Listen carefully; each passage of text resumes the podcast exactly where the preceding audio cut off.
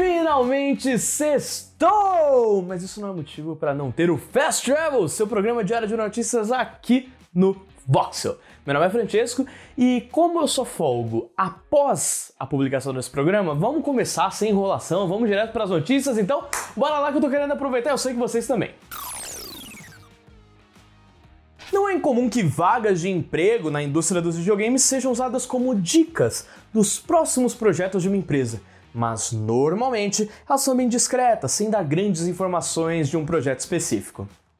A Ubisoft aparentemente não liga muito para essa última parte. A desenvolvedora está em busca de um roteirista para trabalhar no remake de Splinter Cell, focado na modernização do enredo. A descrição da vaga diz: Usando o primeiro jogo Splinter Cell como fundação, nós estamos escrevendo e atualizando a história para um público dos dias atuais. Queremos manter o espírito e os temas do jogo original enquanto exploramos nossos personagens e o mundo para torná-los mais autênticos e acreditáveis. E pode ficar calmo, fã saudosista, pois a Ubisoft fez questão de ressaltar que pretende preservar o que está no coração da experiência Splinter Cell. Dia 10 de setembro, a empresa realizou o Ubisoft Forward, evento que contou com anúncios e novidades de diversos games, mas nada da franquia protagonizada por Sam Fisher. Com isso, sabemos o motivo. O novo jogo ainda nem saiu do papel. Se pá, nem entrou no papel.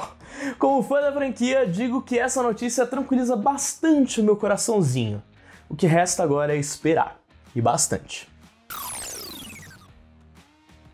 Então, vocês lembram daquele filme de animação do Super Mario que foi anunciado lá em 2020? Sairia esse ano, mas foi adiado para o ano que vem?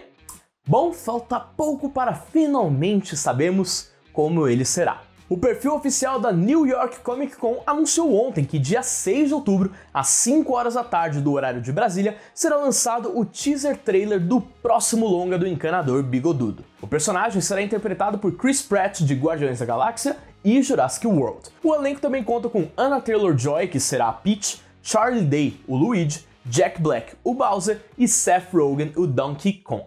O estúdio responsável pelo filme é a Illumination, a mesma que já entregou filmes como Meu Malvado Favorito e o recente Minions. O longa será lançado em 7 de abril de 2023. E aí, empolgados? Com medo?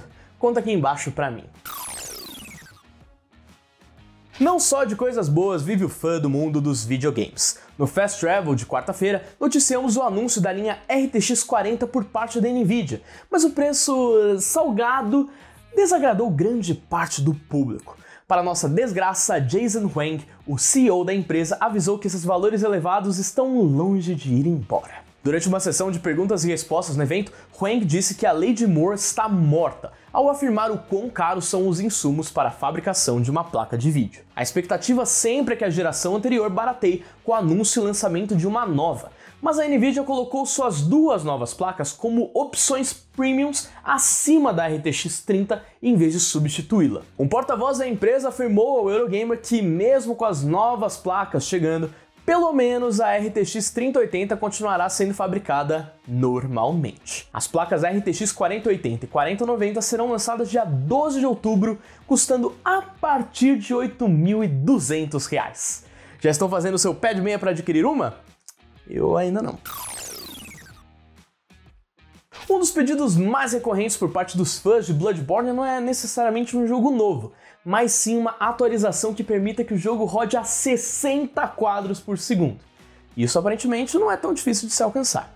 Segundo o modder Lance McDonald, basta fazer alteração em duas linhas de código que o problema está resolvido. Para não acharem que é papo furado, foi Lance quem criou o mod que, olha só, libera 60 quadros para o jogo. Além disso, ele afirmou que o Japan Studio tinha uma versão do título rodando no Windows 7, colocando ainda mais lenha na fogueira do rumor que o jogo seria portado para o PC, assim como God of War, Horizon Zero Dawn e, mais recentemente, Spider-Man Remaster. É tão depressivo saber que estamos tão perto, mas tão longe disso.